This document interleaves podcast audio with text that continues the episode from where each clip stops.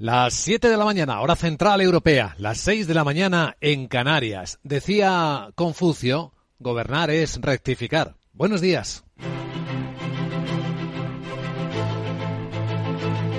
Aquí comienza Capital, la bolsa y la vida. Y hoy nos despierta de nuevo un ensayo de misil balístico norcoreano de largo alcance. Vamos a ver los detalles enseguida.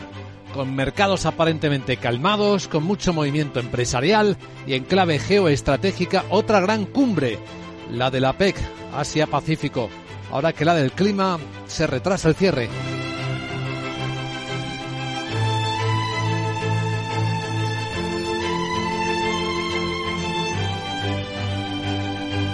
Capital, la Bolsa y la Vida.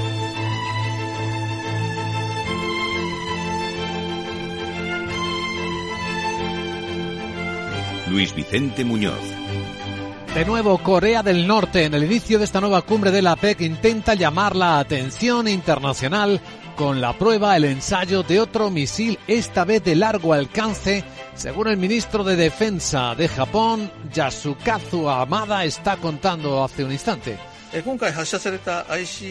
Dice que han analizado la trayectoria del vuelo del misil de clase ICBM que ha sido lanzado y según la ojiva y el peso del misil tenía una capacidad de vuelo de más de 15.000 kilómetros, lo que significa que tenía suficiente alcance para llegar al territorio continental de los Estados Unidos. Llegar a Estados Unidos, aunque ha volado solo mil kilómetros y ha caído en la zona económica exclusiva de Japón, frente a las cosas japonesas. Y de nuevo saltan las alarmas.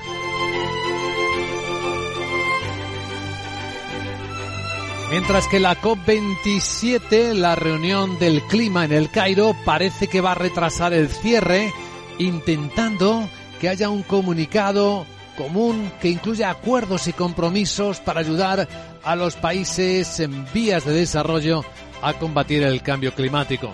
Son los más perjudicados. Antonio Guterres, el secretario general de Naciones Unidas, sigue presionando. El mundo está mirando. Hay un mensaje simple para todos nosotros. Pónganse de pie y cumplan. Entreguen el tipo de acción climática significativa que la gente y el planeta necesitan tan desesperadamente.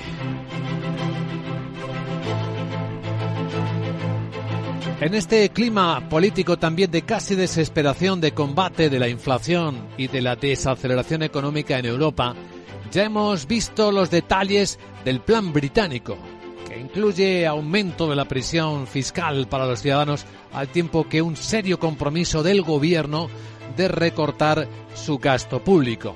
Anoche estuvo en la BBC el ministro de Finanzas, Jeremy Hunt, explicando algún detalle más. Es un plan para hacer frente a lo que está preocupando a las familias y a las empresas de todo el país, que es el aumento de los precios y las facturas de las compras y las de la energía y así sucesivamente. Pero hay una recesión y lo que quiero hacer es asegurarme de que la recesión sea más superficial y perjudique menos a la gente, por lo que hemos tenido cuidado en un enfoque muy equilibrado para asegurarnos de que no estamos empeorando la situación. Fíjense en esta última frase, porque es lo que está definiendo a las acciones de algunos gobiernos. Miren donde miren, algunas acciones de los gobiernos están empeorando la situación. En el caso de España seguro que rápidamente han pensado en la ley del sí es sí que está provocando rebajas de condenas a los violadores. Gran tema sobre el que el gobierno todavía no reacciona.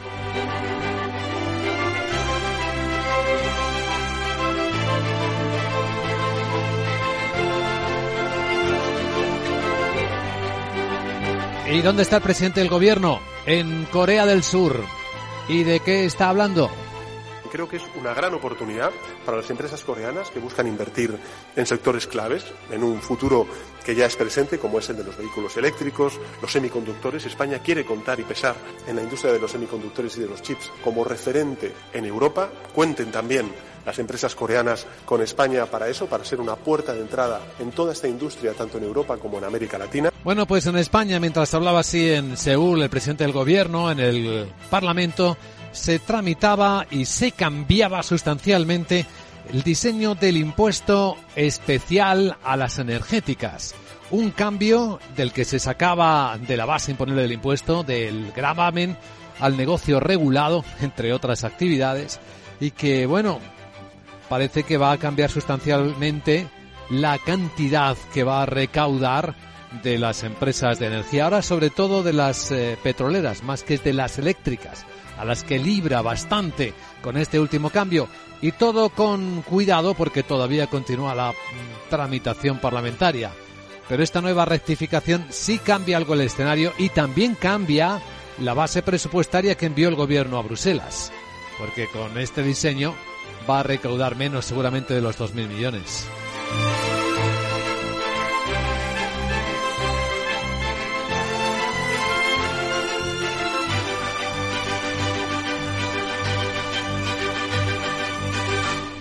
Y esta mañana en Capital Radio, en una hora va a estar con nosotros Rafael Pampillón, economista y catedrático de Economía Aplicada, para ayudarnos a dar contexto a las historias del momento, a las tensiones económicas del momento. Y tras él entraremos en la gran tertulia de la economía, con Miguel Córdoba, profesor de Economía Financiera, que por cierto acaba de publicar su opinión contraria a que el Estado esté rescatando las decisiones equivocadas de ciudadanos. Por ejemplo, rescatar a quienes tienen problemas ahora para pagar la hipoteca. También el presidente de la Asociación de Ejecutivos y Financieros César Arranz y el profesor de ICADE Business School de la Universidad Pontificia Comillas nos ayudarán a ir situando las claves de este día hasta que abran las bolsas de Europa. Que este viernes, eh, ¿cómo abrirán? Pues teóricamente y de momento en Europa con subidas, nuevas subidas, seis décimas arriba viene el futuro del Eurostox, pero el futuro del mercado americano no solo viene plano, sino que parece que apunta a una ligera corrección ya, pero de una décima. No hay nada llamativo ni dramático. El SP500 sigue ahí justo por debajo de los 4.000 puntos, nivel psicológico importante. Seguimos viendo con alguna fortaleza al euro, un poquito menos que ayer, a 1.0370 en las pantallas de XTV. El precio del petróleo es quizá uno de los grandes protagonistas del día en el tiempo de los mercados nos vamos a ocupar enseguida en Capital así además de la inflación que sigue atenazando la desaceleración de la economía. Bueno, en Japón lo vamos a ver enseguida, ¿eh? pero han tenido una inflación que no habían visto en los últimos 40 años. Bueno, el precio del petróleo, que es a lo que íbamos, cayendo ahora mismo un 4%. Es una de las correcciones más importantes vistas en los últimos días. El barril West Texas americano está cotizándose a 82 dólares 30 centavos. La onza de oro también baja medio punto porcentual a 1766.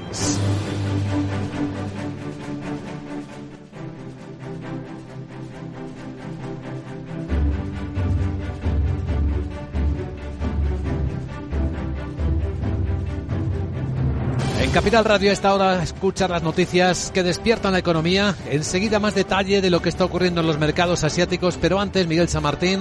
Buenos días, vamos a actualizar la información disponible del nuevo misil de prueba que ha lanzado Corea del Norte y en este caso, cuidado, ¿eh? que es más importante, de mayor alcance y ha caído directamente en la zona económica especial de Japón. Tras volar unos mil kilómetros, buenos días, con una cota máxima de 6.000, el Ministerio de Defensa nipón también ha informado que habría volado más de una hora, por lo que cree que es un proyectil de largo alcance que podría llegar a los 15.000 kilómetros y alcanzar territorio de Estados Unidos.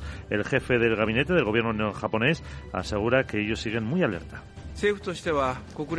El gobierno, dice Matsuno, va a trabajar estrechamente con la ONU y con la comunidad internacional, incluidos en Estados Unidos y Corea del Sur, para responder a esto, para proteger la vida y la fortuna de nuestro pueblo. Seguiremos recogiendo y analizando información y pondremos todo nuestro empeño en mantener la alerta y en estar vigilando. El Estado Mayor surcoreano también ha confirmado el lanzamiento y que avisaron a los eh, aviones y barcos de la zona y que por ahora no se han producido daños. Pues justo cuando arranca en Bangkok la cumbre de líderes del Foro de Cooperación Económica Asia-Pacífico, la PEC la guerra, la inflación y el cambio climático también en los asuntos principales de la agenda. Ha comenzado con una cena en la que participaban los presidentes de China y Francia, los primeros ministros de Japón, Canadá o Australia, entre otros. En su discurso inaugural, el primer ministro de Tailandia reclama cooperación para una transición hacia una nueva forma de vida. Por Estados Unidos han viajado la vicepresidenta y el secretario de Estado, Anthony Blinken, quien ha vuelto a criticar la invasión rusa. El presidente Putin sigue ignorando los llamamientos mundiales a la desescalada, eligiendo en su lugar la escalada, haciendo llover decenas de misiles sobre las infraestructuras de toda Ucrania que son las que proporcionan calor, agua y luz a millones de civiles. Los mandatarios tienen previsto abordar medidas contra la inflación, entre otros asuntos económicos, y tratarán de consensuar un comunicado final, algo que este año no ha sido posible en reuniones anteriores debido a las divisiones con Moscú, precisamente por la guerra. Mientras en la Unión Europea se acoge con satisfacción que se ha prolongado otros cuatro meses el acuerdo para exportar cereal ucraniano a través del Mar Negro. En un comunicado, el alto representante de la Unión para Asuntos Exteriores, Josep Borrell, destaca que es vital continuar reduciendo los precios globales de los alimentos alimentos y garantizar la seguridad alimentaria en todo el mundo, en especial en los países más vulnerables. El presidente de Ucrania, Volodymyr Zelensky, destaca cómo han funcionado estas exportaciones. Dice Zelensky que a pesar de todas las dificultades y de las manipulaciones rusas, seguiremos exportando productos agrícolas a través de nuestros puertos del Mar Negro. Es algo muy concreto lo que hace que el mundo vea la importancia de Ucrania. Desde el 1 de agosto, más de 450 barcos han salido de los puertos de la Gran Odessa.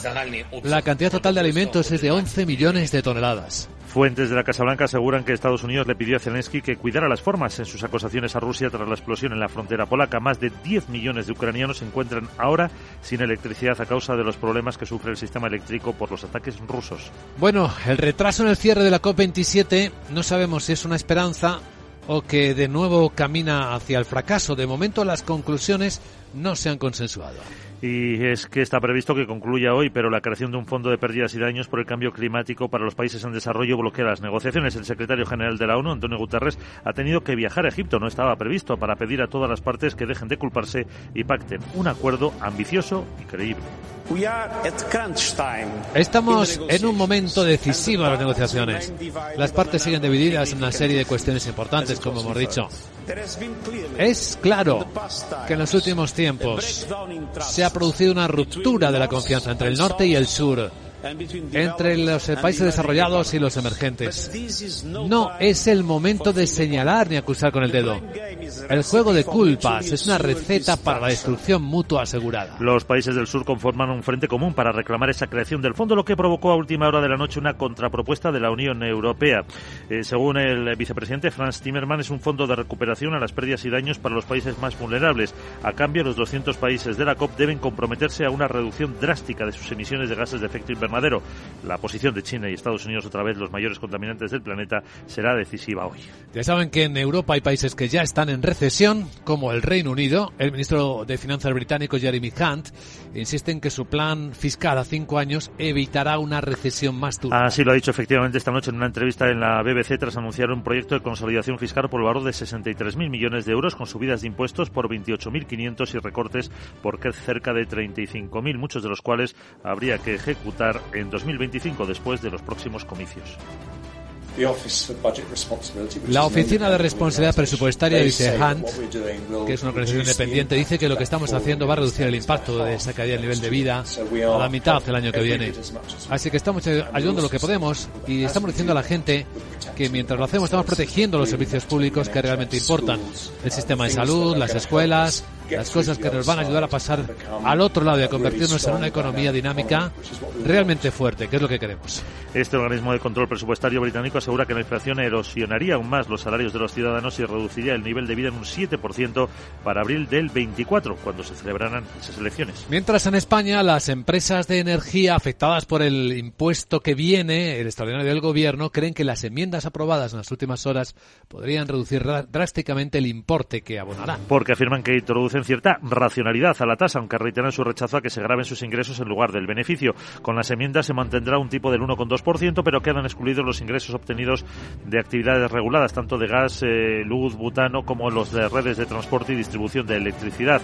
También quedan fuera del pago todos los ingresos obtenidos por instalaciones de generación en territorios no peninsulares, así como la facturación obtenida fuera de España. La ministra de Hacienda, María Jesús Montero, rechazaba esta noche que las enmiendas vayan a ser sustanciales sobre su, eh, sobre su configuración y no ha querido aclarar cómo afectará a la recaudación prevista por el Gobierno. Todo apunta que descuadra los presupuestos, la previsión de ingresos al menos. Por cierto, hoy el precio de la electricidad repunta un 51,6%, mientras que la Alianza por la Competitividad de la Industria de España está pidiendo a la Comisión Europea que amplíe dos años más el plazo para la realización de los PERTE de los fondos europeos. En un comunicado, las principales patronales de automoción, refino, química, farmacia, alimentación, siderurgia o materias primas solicitan que el plazo límite de ejecución de las inversiones financiadas con estos fondos Next Generation pase del 2026 a 2028. En especial, la asociación hace hincapié en el PERTE de descarbonización industrial y es que consideran que supone una oportunidad histórica. Vamos a echar un vistazo ahora a la agenda del viernes eh, con... ¿Dónde está Sarabot? Hola Sara, buenos días.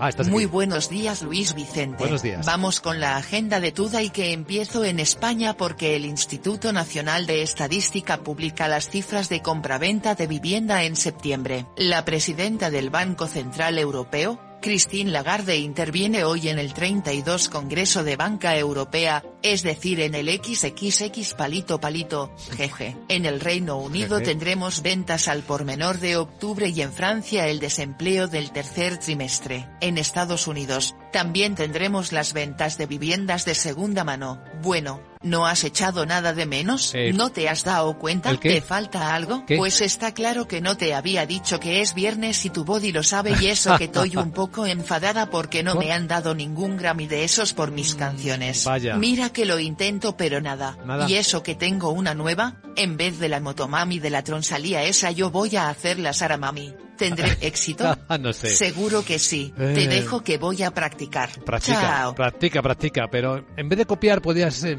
innovar, ¿no? Que tú eres muy innovadora, querida Sara. Ahora hablamos también de ese gran negocio de la música y en particular contaremos una historia singular. ¿Qué tipo de creencias económicas está transmitiendo la música de moda del momento?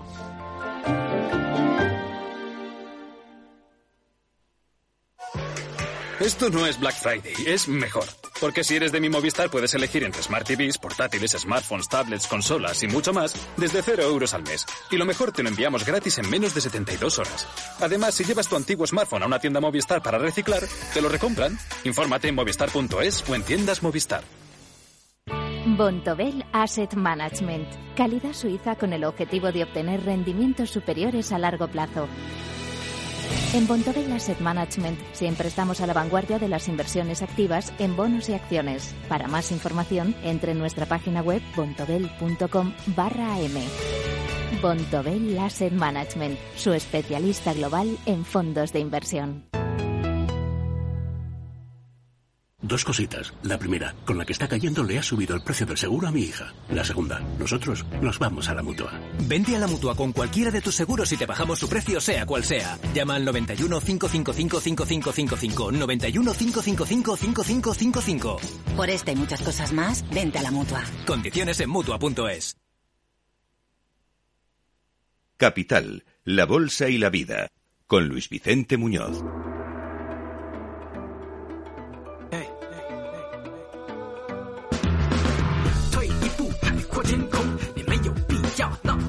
Bueno, los norcoreanos disparando misiles, mientras que en Japón lo que se dispara es la inflación, nivel más alto de los últimos 40 años. Sandra Torrecillas, buenos días. Buenos días. Es el dato de inflación subyacente que en Japón excluye los precios de los alimentos frescos, pero sí que incluye los energéticos.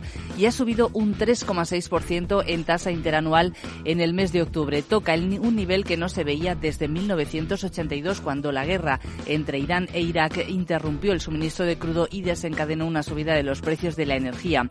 La subida del IPC se ha visto impulsada sobre todo por la debilidad de la moneda, el yen, y también por la presión de los costes de importación. Recordamos hace unos días ese incremento de las importaciones en el mes de octubre por encima del 50%.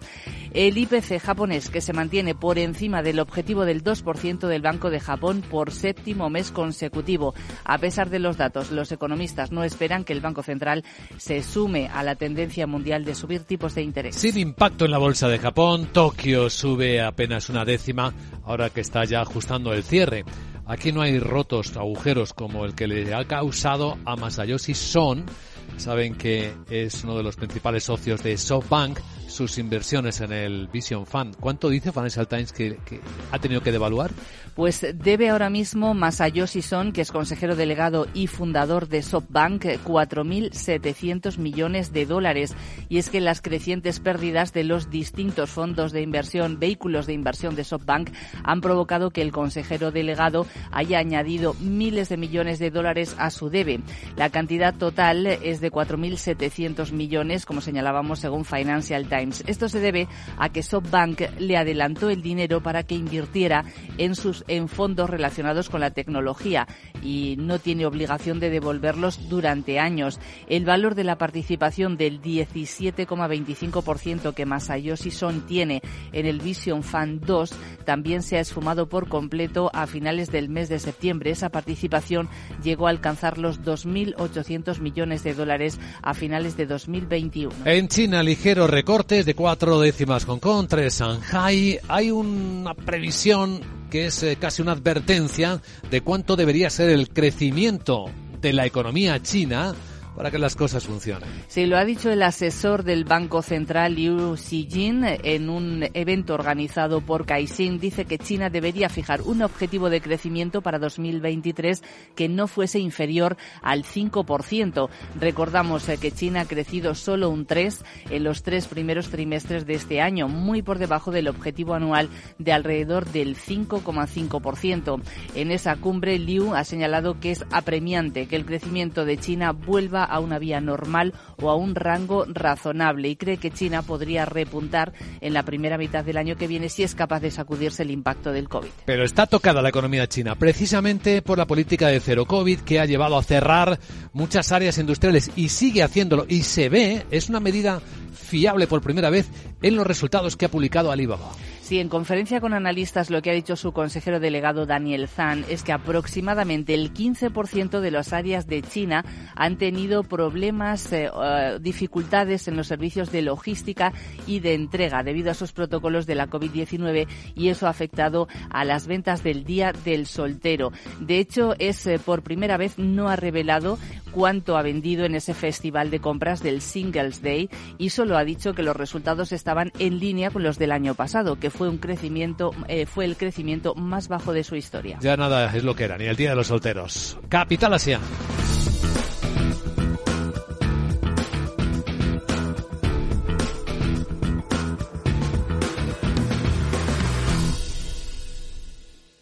Capital, la Bolsa y la Vida, con Luis Vicente Muñoz.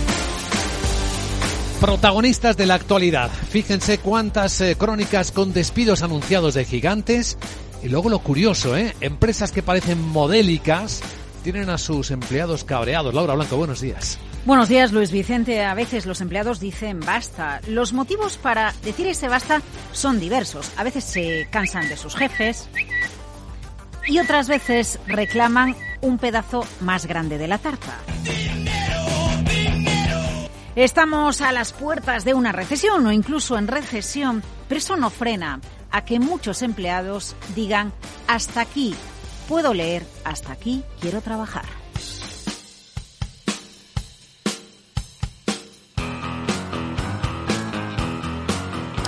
Pues mira, Hablando de bastas de los empleados, lo más sonado esta madrugada ha sido el caso de Twitter. Nueva oleada de salida de empleados que han dicho basta a la cultura de empleo hardcore, al trabajo duro de Elon Musk. Medios como Financial Times a esta hora señalan conversaciones en el chat Slack en la que decenas de trabajadores dicen que se marchan renegando de la opción ofrecida por Musk de quedarse en la Twitter 2.0 o irse con tres meses de indemnización. Modelo Musk, bueno, pues lo sabemos, intenso, como sucede en empresas como SpaceX o eh, Tesla. Circulan encuestas anónimas, según las cuales el 42% de los empleados consultados que han participado en la encuesta han ofrecido marcharse asegurando ya soy libre.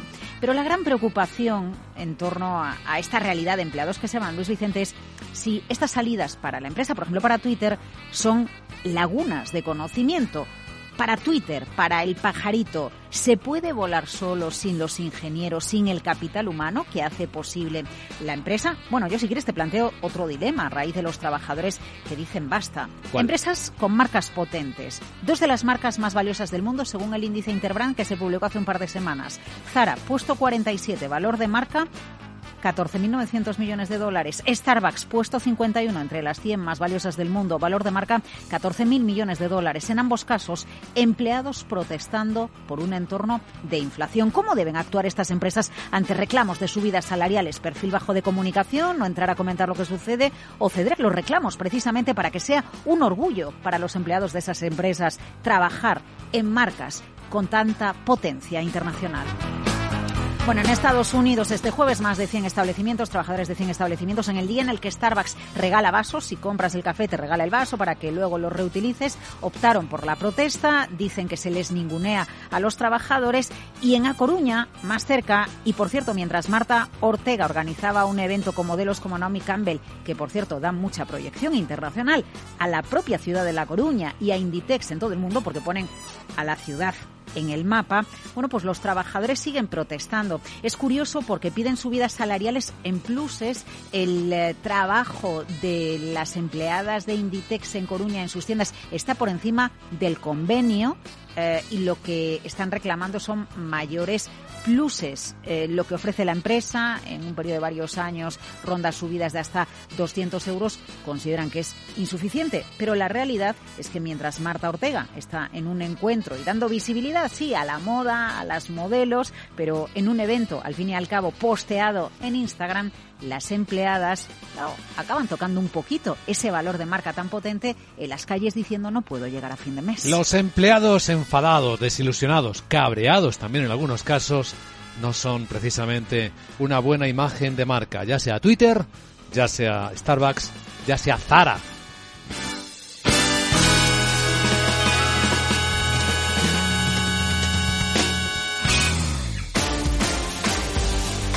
Bueno, pongamos algo de música el viernes porque nos preguntábamos eh, qué se está moviendo con tanto espectáculo durante toda la semana y con una lectura netamente económica que podemos ofrecer originalmente. Eh, bueno, a ver, lectura económica, la industria musical. Lo primero, Taylor Swift, una empresaria donde las haya cancelado la venta de entradas eh, de su Eras Tour prevista para este viernes ante los problemas de Ticketmaster que hemos ido contando a lo largo de la semana, con las ocho horas, web colapsada, inventario suficiente y sobre todo la reventa, ¿no? Entradas que llegaban las más caras a 900 dólares se llegaron a vender por más de 15.000. Taylor Swift, protagonista este viernes, los Grammy Latino, Drexler, Bad Bunny, o Rosalía, que ha llevado la marca España, eh, la música latina por todo el mundo, pues los éxitos de los Grammy Latinos anoche en la gala celebrada en Estados Unidos. Pero hay algo más, hay alguien que en su sesión número 50 y en menos de 48 horas ha conseguido más de 16 millones de visualizaciones. Les guste o no les guste a los oyentes lo que genera Bizarrap, yo solo pongo encima de la mesa algunas frases. Muchos se rinden, pero no es el caso.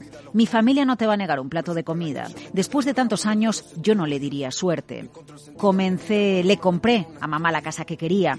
Yo tengo talento. Mi cerebro sabe de negocios. Frases que se incluyen en el último éxito de Bizarrap, 16 millones de visualizaciones, mensajes económicos, donde en un tema que hasta ahora escuchan los adolescentes de todo el mundo, sobre todo de habla hispana, oyen mensajes que motivan, que inspiran para trabajar, para decir, nací en una familia humilde y si trabajo y con trabajo duro, yo consigo todo lo que quiero, le doy a mis padres la casa que no me pudieron dar a mí, lo que tengo es el resultado de mi esfuerzo.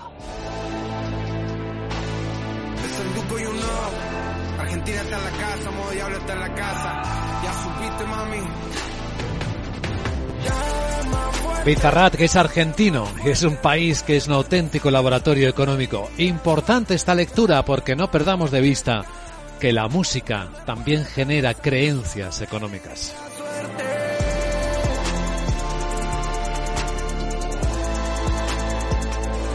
Capital, la Bolsa y la Vida, el programa de radio que despierta la economía, con Luis Vicente Muñoz.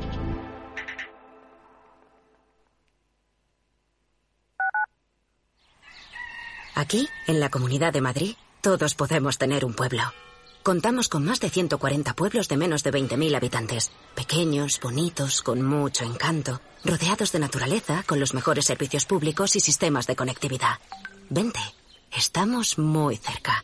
Comunidad de Madrid. En la Comunidad de Madrid apostamos por un modelo energético más limpio y sostenible. Por eso ponemos en marcha el Plan Renove 2022 de calderas y calentadores individuales, para aumentar la eficiencia y reducir el consumo. Infórmate y recibe ayudas de hasta 350 euros para la sustitución de tu antigua caldera. Con este gesto, ahorras energía y proteges el medio ambiente. Comunidad de Madrid.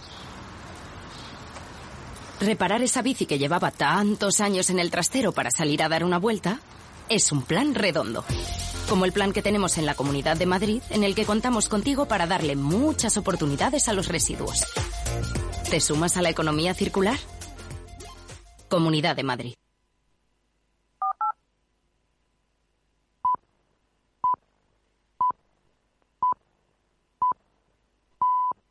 Son las siete y media de la mañana, hora central europea, seis y media en Canarias. El que quiere interesar a los demás tiene que provocarlos, solía decir Salvador Dalí. Buenos días.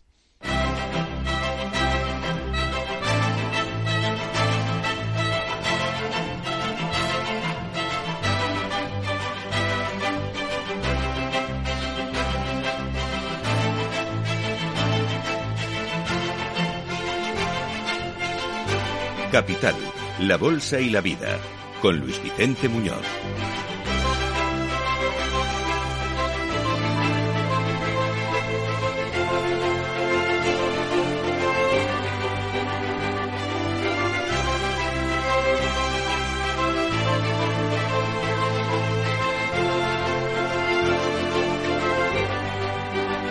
Viernes 18 de noviembre, una nueva provocación norcoreana encabeza nuestra información de esta mañana. Coincide con la apertura de otra cumbre, la de los países Asia-Pacífico. Y según la información que está transmitiendo el ministro de Defensa japonés, Yasukazu Amada, Hemos analizado la trayectoria del vuelo del misil de clase ICBM lanzado esta vez, según la ojiva y el peso del misil, tenía una capacidad de vuelo de más de 15.000 kilómetros, lo que significa que tenía suficiente alcance para llegar al territorio continental de los Estados Unidos.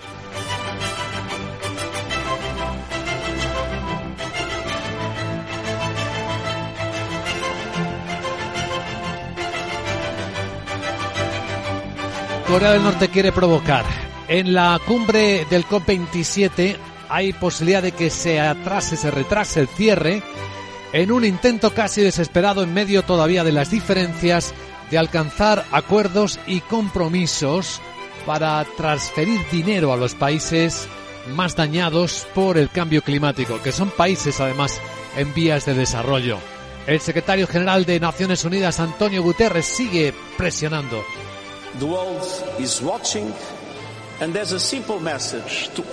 el mundo está mirando, hay un mensaje simple para todos nosotros. Pónganse de pie, cumplan. Entreguen el tipo de acción climática significativa que la gente y el planeta necesitan tan desesperadamente.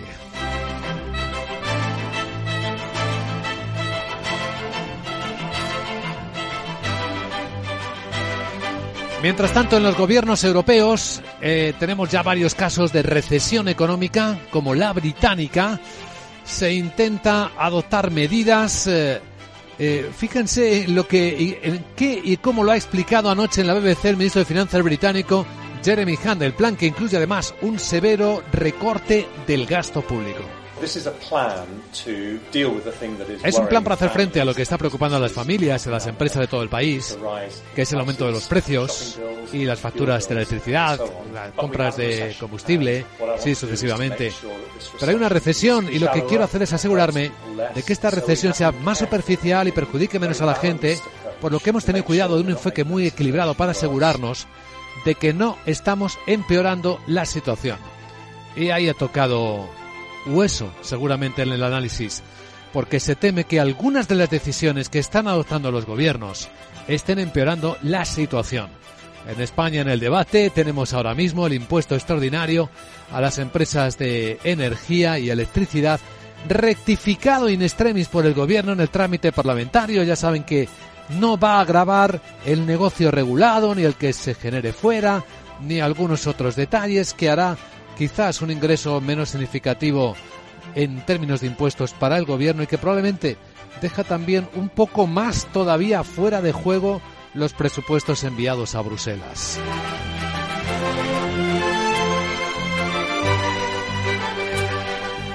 Hoy en Capital Radio el análisis de inteligencia económica contará con la presencia en nuestra antena a las 8 y 10, 7 y 10 en Canarias del economista y catedrático de Economía Aplicada Rafael Pampillón. Tras él entraremos en la gran tertulia de la economía con el profesor de Economía Financiera Miguel Córdoba, con el presidente de la Asociación de Ejecutivos y Financieros César Arraz y con el profesor de ICADE Business School de la Universidad Pontificia de Comillas, Rafael Ramiro. Con ello nos acercaremos a la apertura de los mercados de Europa que cómo vendrán este viernes. Pues según dicen los futuros europeos, con subidas suaves en la apertura en torno al medio punto porcentual, aunque es verdad que el futuro americano viene recortando suavemente dos décimas el SP en 3.947. En esta escena de activos moviéndose, se mantiene fuerte el euro tras el último rebote, hoy un poco menos que ayer. En las pantallas de XTV se cambia un euro por 1,0360 dólares. Lo más llamativo es cómo está corrigiendo el precio el petróleo. Las caídas ahora mismo están superando el 4% en el precio del barril West Texas americano, en 82 dólares. En el caso del Brent del Mar del Norte en Londres, estamos viendo ahora mismo 90 dólares, que es un 3% más barato que ayer. ¿Y por qué? Todo habla del por qué. La recesión en algunos países, la desaceleración en el resto, las dificultades de las que hablan las noticias que escuchas en Capital Radio. En un instante ya ofrecemos el informe de preapertura de las bolsas de Europa con los protagonistas de la actualidad. Justo en este viernes en el que Miguel San Martín, buenos días de nuevo, arranca en Bangkok la cumbre de líderes del Foro de Cooperación Económica Asia-Pacífico, la PEC, hay un orden del día muy complejo. Hablarán de la guerra, de las amenazas, los riesgos, la inflación y el cambio climático. Efectivamente, buenos días. Iniciaba con una cena en la que participaban los presidentes de China, Xi Jinping, y de Francia, Emmanuel Macron, o los primeros ministros de Japón, Canadá o también Australia, entre otros. En el discurso inaugural, el anfitrión, el primer ministro tailandés, ha reclamado cooperación para una transición hacia una nueva forma de vida. Por Estados Unidos interviene la vicepresidenta Kamala Harris y el secretario de Estado, Anthony Blinken, que volvía a criticar la invasión rusa. El presidente Putin sigue ignorando los llamamientos mundiales a la desescalada. Elige en su lugar la escalada. Está haciendo llover decenas de misiles sobre las infraestructuras de toda Ucrania, que son las que proporcionan calor, agua y luz a millones de civiles. Precisamente los mandatarios tienen previsto abordar medidas contra la inflación, entre otros asuntos económicos, y van a tratar de consensuar un comunicado final, algo que este año no ha sido posible en reuniones anteriores, precisamente por las divisiones con Moscú por la guerra de Ucrania. De la guerra, el lado menos negativo, y lo acoge con satisfacción la Unión Europea, es que se prolonga por cuatro meses más el acuerdo entre Ucrania y Rusia para seguir exportando cereal ucraniano a través del Mar Negro. En un comunicado, el alto representante de la Unión para Asuntos Exteriores, Josep Borrell, destaca que es vital continuar reduciendo los precios globales de los alimentos y garantizar la seguridad alimentaria en todo el mundo, en especial en los países más vulnerables. El presidente de Ucrania, Volodymyr Zelensky, destaca también la importancia del acuerdo. A pesar de las dificultades, dice Zelensky, de las manipulaciones rusas, seguiremos exportando productos agrícolas a través de nuestros puertos de Mar Negro. Es algo muy concreto y esto hace que el mundo vea la importancia de Ucrania. Desde el 1 de agosto, más de 450 barcos han salido de los puertos de la Gran Odessa. La cantidad total de alimentos exportados supera los 11 millones de toneladas. Fuentes de la Casa Blanca aseguran que Estados Unidos le ha pedido a Zelensky que cuidara las formas en sus acusaciones a Rusia tras la explosión en la frontera polaca y más de 10 millones de ucranianos están ahora sin electricidad por los problemas que sufre el sistema eléctrico con los ataques rusos. Pues salvo sorpresa, cada minuto que pasa en la COP27, aun con retrasos, parece dirigirse de nuevo hacia un fracaso sin conclusiones consensuadas bueno, ya veremos si se prolonga. Puede ser porque está previsto que concluya hoy, pero la creación de un fondo de pérdidas y daños por el cambio climático para los países en desarrollo bloquea las negociaciones. El secretario general de la ONU, Antonio Guterres, ha tenido que viajar a Egipto para pedir a todas las partes que dejen de culparse y que pacten un acuerdo que sea ambicioso y creíble. Estamos en un momento decisivo de la negociación. Las partes están divididas en una serie de cuestiones importantes, como hemos dicho, pero es evidente que en los últimos tiempos se han producido una ruptura de confianza entre el norte y el sur, entre los países desarrollados y los emergentes. No es el momento de acusar con el dedo. El juego de las culpas es una receta para la destrucción mutua asegurada. Los países del sur eh, forman un frente común para reclamar la creación de ese fondo, lo que provocó a última hora de la noche una contrapropuesta de la Unión Europea. Sería un fondo de respuesta a las pérdidas y daños para estos países. A cambio, 200 eh, deben comprometerse a una reducción drástica de sus emisiones de gases de efecto invernadero. La posición de China y Estados Unidos, los mayores contaminantes del problema del planeta, será decisiva en el tramo final. En España sigue tramitándose el impuesto especial a las empresas de la energía, eléctricas y, y petroleras, pero los cambios de las últimas horas hacen que el sector, sobre todo el eléctrico, crean que la cantidad que tendrán que pagar en impuestos sea bastante inferior. Ya que afirman que introducen cierta racionalidad a la tasa, aunque reiteran su rechazo a que se graben sus ingresos en lugar del beneficio. Con las enmiendas se mantendrá un tipo del 1,2%, pero quedan excluidos los ingresos obtenidos de actividades reguladas, tanto de luz, gas y butano, como los de redes de transporte y distribución de electricidad y gas, y también los ingresos obtenidos por instalaciones de generación en territorios no peninsulares, ni la facturación obtenida fuera de España. La ministra de Hacienda, María Jesús Montero, rechazaba esta noche que las enmiendas vayan a ser sustanciales en la configuración de la tasa y no ha querido aclarar cómo afectará a la recaudación prevista por el Gobierno. Mientras que el presidente del Gobierno, Pedro Sánchez, está en Corea del Sur. De paso, dice que España cree que puede evitar la recesión, que sea uno de los países europeos que puede evitar la recesión y se ofrece a Corea del Sur como un centro estratégico y actor clave en el ámbito de los microchips. Así lo ha dicho esta mañana en su intervención en un foro empresarial hispano-coreano organizado con motivo de su visita oficial. Sánchez destaca las similitudes entre las economías de los dos países y la complementariedad existente en sectores como el de las renovables. A su juicio, ambos países tienen la obligación de avanzar juntos frente a retos globales y colaborar en áreas de avance tecnológico. España atesora enormes atractivos para atraer empresas eh, coreanas que, que inviertan en el extranjero. Hay muchas ventajas conocidas, como el alto nivel de cualificación de la mano de obra, la pertenencia a un espacio democrático, de valores, con seguridad jurídica como es la Unión Europea, nuestras relaciones privilegiadas con Iberoamérica y, en consecuencia, a esta lista creo que podríamos añadir el innegable potencial que tiene España en relación con las energías renovables, que es un factor de competitividad también. Asegura que España podría sortear una recesión que golpea las economías avanzadas de Europa, como el Reino Unido insiste en que el país crecerá este año un 4,4% y que en 2023 estará por encima de la media de las economías avanzadas de la Unión Europea. Mientras que dentro de España se habla más bien de la inseguridad eh, jurídica, es el tema más polémico y tiene que ver con la ley del CSI pero nosotros en clave económica llamamos la atención sobre lo que la Alianza por la Competitividad de la Industria Española vuelve a pedir a la Comisión Europea y viendo los retrasos eh, burocráticos que hay, es que amplíe dos plazos el dos años el plazo para la realización de los PERTE. En un comunicado las principales patronales están la automoción, refino, química, farmacia, alimentación, siderurgia o materias eh, primas entre otras solicitan que el plazo límite de ejecución de las inversiones financiadas con estos fondos Next Generation pase del 2026 al 2028 en especial la asociación hace hincapié en el PERTE de descarbonización industrial y es que consideran que es una oportunidad histórica y que no la pueden perder. Agenda del viernes. Una oportunidad histórica es escuchar cada mañana la agenda que nos trae Sara Bot. Hola Sara, buenos días.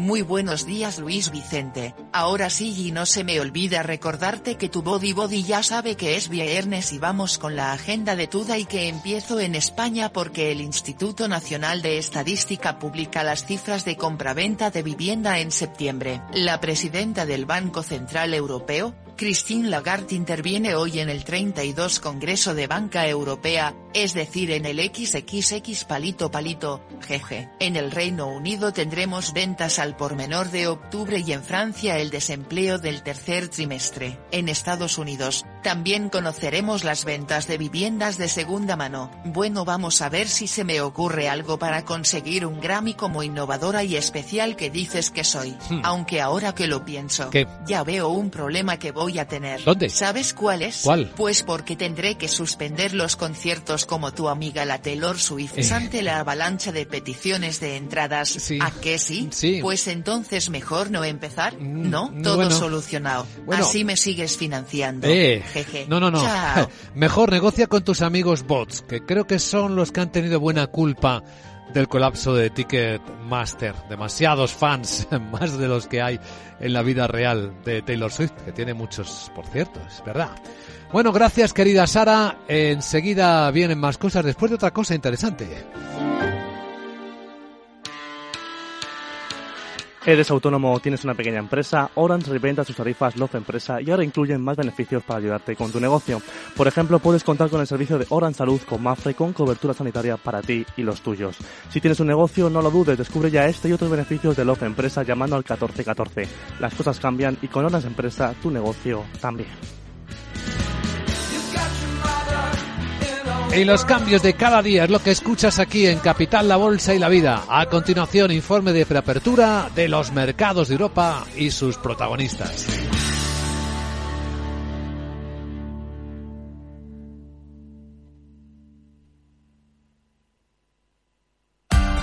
Capital Radio. Escucha lo que viene.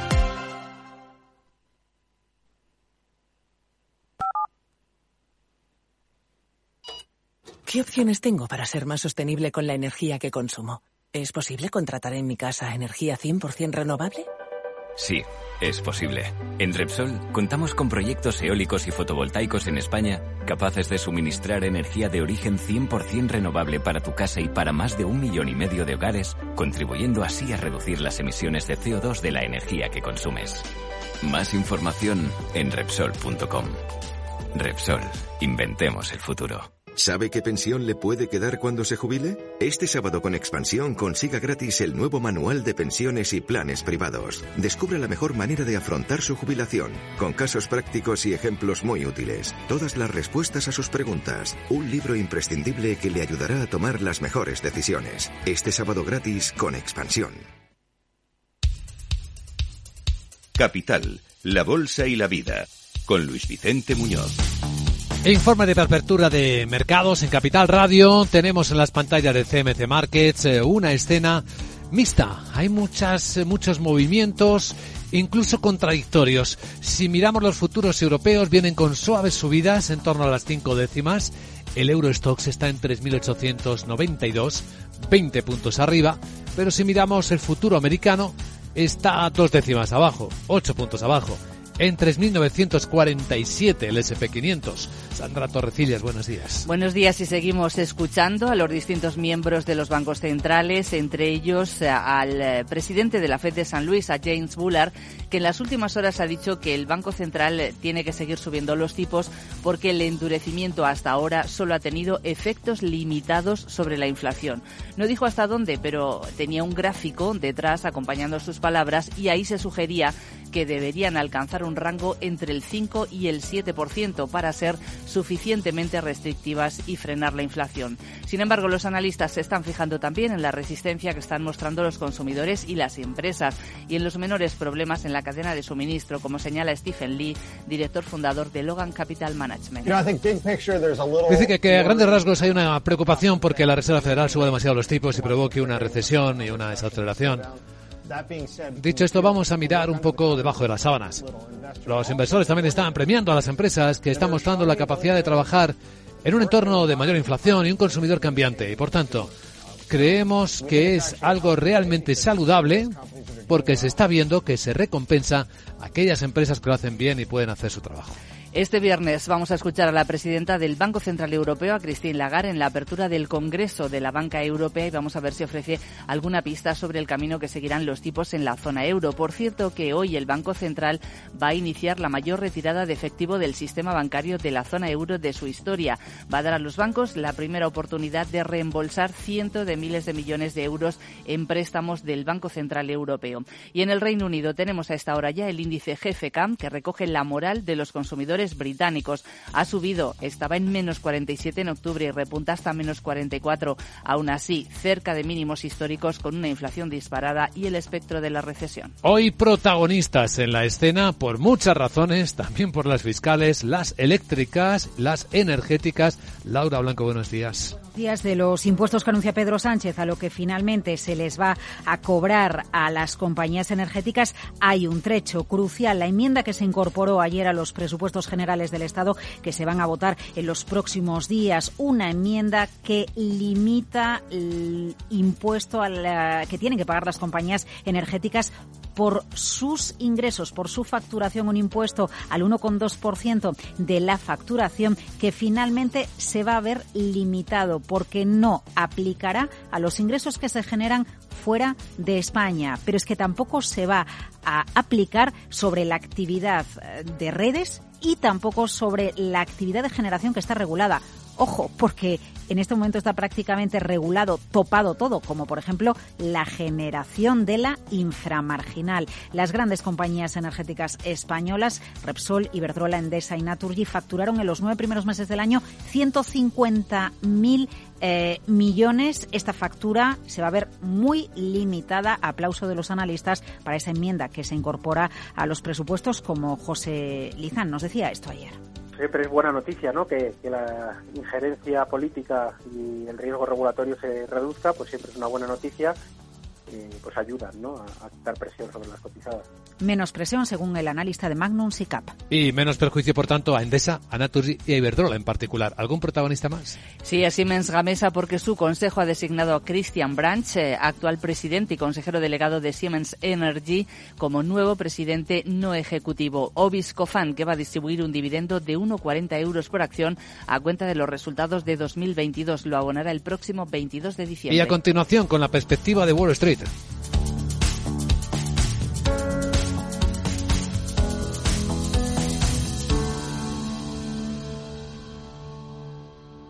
Para ti, que eres autónomo, tienes una pyme, una empresa o eres emprendedor, en el ICO estamos contigo con una amplia oferta integral de financiación, apoyando proyectos de desarrollo sostenible y fomentando la innovación y la digitalización de las empresas españolas. Infórmate en tu banco en ICO.es o llamando al 900-121-121. ICO, creemos en ti, crecemos contigo.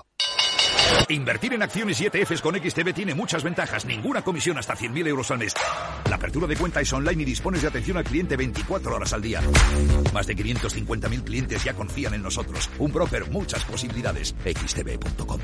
A partir de 100.000 euros al mes, comisión del 0,2%, mínimo 10 euros. Invertir implica riesgos. ¿Y qué hay de Wall Street, Miguel? Cerró en rojo, el Dow restó un leve 0,02% cuando los inversores comienzan a descartar la idea de una desaceleración en los aumentos de los tipos. El S&P 500 se dejó un 0,31% y el Nasdaq un 0,35%. Destacaba la bajada de un 3,5% de Salesforce, Walt Disney un 2,6% y American Express un 1,27%. El mejor valor del Dow, Cisco Instant con un alza de casi el 5%, Merck un 2,4% o Apple que subía un 1,30%. A la cabeza del S&P 500 otro día más Bath Body, la empresa de baños que subió un 25%. La minorista de ropa Gap con un alza del 5,5% el farolillo rojo West Pharmaceutical que se dejó un siete y medio y la empresa de cruceros Norwegian Cruise Line con un descenso de casi el 7. El petróleo bajaba en, en torno del 81 dólares y medio el barril de West Texas y eso sí, la rentabilidad del bono estadounidense de 10 años volvía a subir al 3,76 del de el 3,68%. Y ahora claves del mercado de Asia.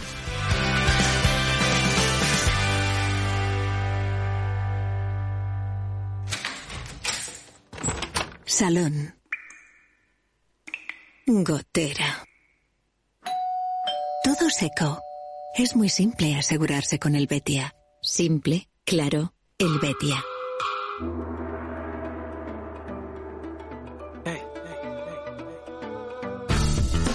Muy ligero el recorte en la bolsa de Tokio, una décima después de publicarse la inflación más alta de los últimos 40 años en Japón, una tasa de IPC del 6,3%. Ni se lo imaginaban los japoneses que podrían ver esto. Vemos entre los datos más importantes un pronóstico de un asesor del Banco Central chino diciendo que si China no crece al menos de un ritmo del 5% en 2023, tendrán problemas. Y ahora los problemas se ven en los resultados de Alibaba, que muestra cómo hasta un 15% de las entregas del Single Day, del Día de los Solteros, se ha visto afectada por los cierres COVID. Hong Kong baja cuatro décimas, Shanghai cinco décimas. No hay nada de mayor tensión que veamos ahora en el mercado de Asia.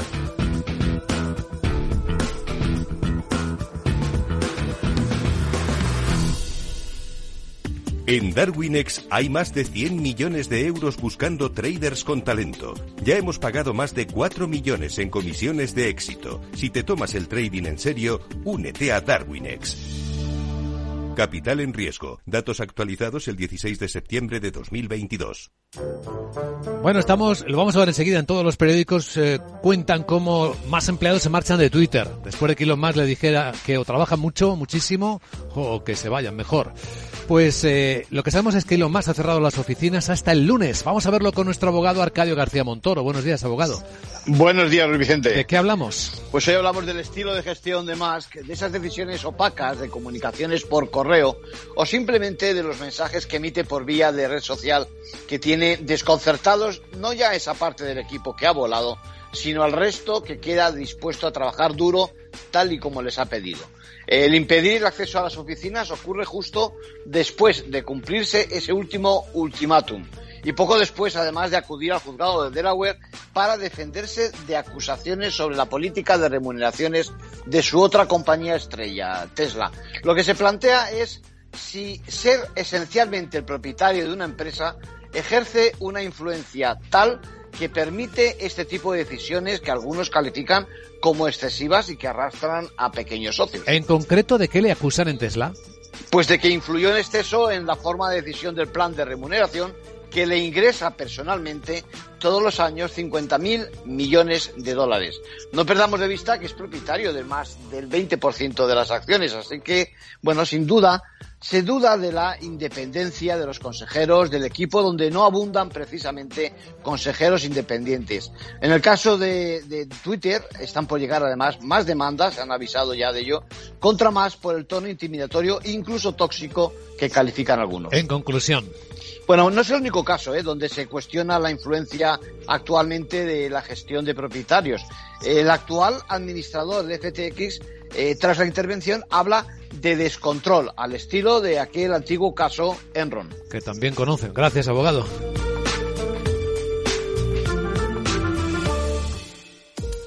En la era de la realidad virtual y teletrabajo, las empresas utilizan cada vez más los servicios en la nube e Internet se convierte en la nueva red corporativa. Pero la nube no siempre es un entorno muy seguro. Zscaler, con su nuevo y radical modelo Zero Trust, asegura usuarios y cargas de trabajo tanto de aplicaciones públicas como privadas. Descubra más en zscaler.es.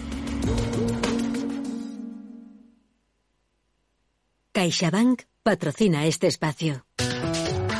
Prensa financiera internacional pues lo lleva a portada Wall Street Journal. La declaración del nuevo CEO de FTX, el ex de Enron, John Ray, quien reconoce que lo que ha ocurrido en FTX, en la plataforma cripto, es un desastre sin precedentes. Falta total de controles corporativos. Cuenta el diario americano también cómo Nancy Pelosi ha dimitido, no va a seguir siendo líder del partido después de que los demócratas perdieran el control de la Cámara de Representantes. Habla también de los empleados de Meta, guardia de seguridad, que han sido despedidos por haberse, haberles pillado secuestrando cuentas de usuario. Financial Times cuenta en su portada cómo Masayoshi Son, principal accionista de SoftBank, le debe al banco, al fondo, 4.700 millones de dólares por lo que ha perdido en algunas de sus apuestas como el Vision Fund. En los diarios económicos españoles, ¿de qué se habla, Guillermo Luna? Muy buenos días. En cinco días el gobierno da un giro in extremis y rebaja el impuesto a las energéticas. La banca busca contrarreloj acotar las hipotecas de riesgo y el fondo Doman entra a la empresa de pádel de los entrecanales. En el economista.es, el impuestazo eléctrico frena 16.000 millones en inversiones. Los márgenes para 2023 bajan del 12,1% al 10,1% desde febrero y la subida del SMI penaliza el empleo a tiempo completo. Y finalmente en expansión, el gobierno suaviza el impuestazo energético mientras CaixaBank y BVA son líderes en captación de fondos. CaixaBank ha patrocinado este espacio. Tú andas dándole vueltas a la sostenibilidad y a cómo pagar menos en tu factura de la luz. Yo estoy aquí para asesorarte en todo lo que necesites. Ahora, con CaixaBank puedes instalar paneles solares EDP y empezar a ahorrar en tu consumo eléctrico. Infórmate en caixabank.es. CaixaBank. Tú y yo. Nosotros. Si es retraído, necesita hablar. Si siempre está solo, necesita hablar. Si nunca habla, necesita hablar. Hay alumnos que no levantan la mano aunque necesiten hablar. Detectar problemas socioemocionales es el primer paso para solucionarlos. Por eso contamos con un equipo especializado, cursos y guías para asesorarte. Infórmate. Comunidad de Madrid. Renovar esos pantalones vintage de tu abuelo que ahora tú tanto te pones es un plan redondo. como el plan que tenemos en la Comunidad de Madrid, en el que contamos contigo para darle muchas oportunidades a los residuos. ¿Te sumas a la economía circular? Comunidad de Madrid. Cumplimos 75 años llevando vuestros sueños, vuestras historias, vuestra vida por todos los rincones de Madrid. En autobús, en bicicleta y si quieres, incluso por el cielo, en teleférico. Cada día, cada noche, siempre desde hace 75 años. EMT, Juntos Movemos Madrid, Ayuntamiento de Madrid. Si quieres entender mejor todo lo que rodea a nuestro sector alimentario, tienes una cita en La Trilla. Un gran equipo de especialistas te acercará a la actualidad económica y política desde el campo hasta la mesa. Conocerás sus principales innovaciones sin olvidar las producciones más tradicionales. Los sábados de 8 a 9 de la mañana con Juan Quintana, La Trilla de Capital Radio.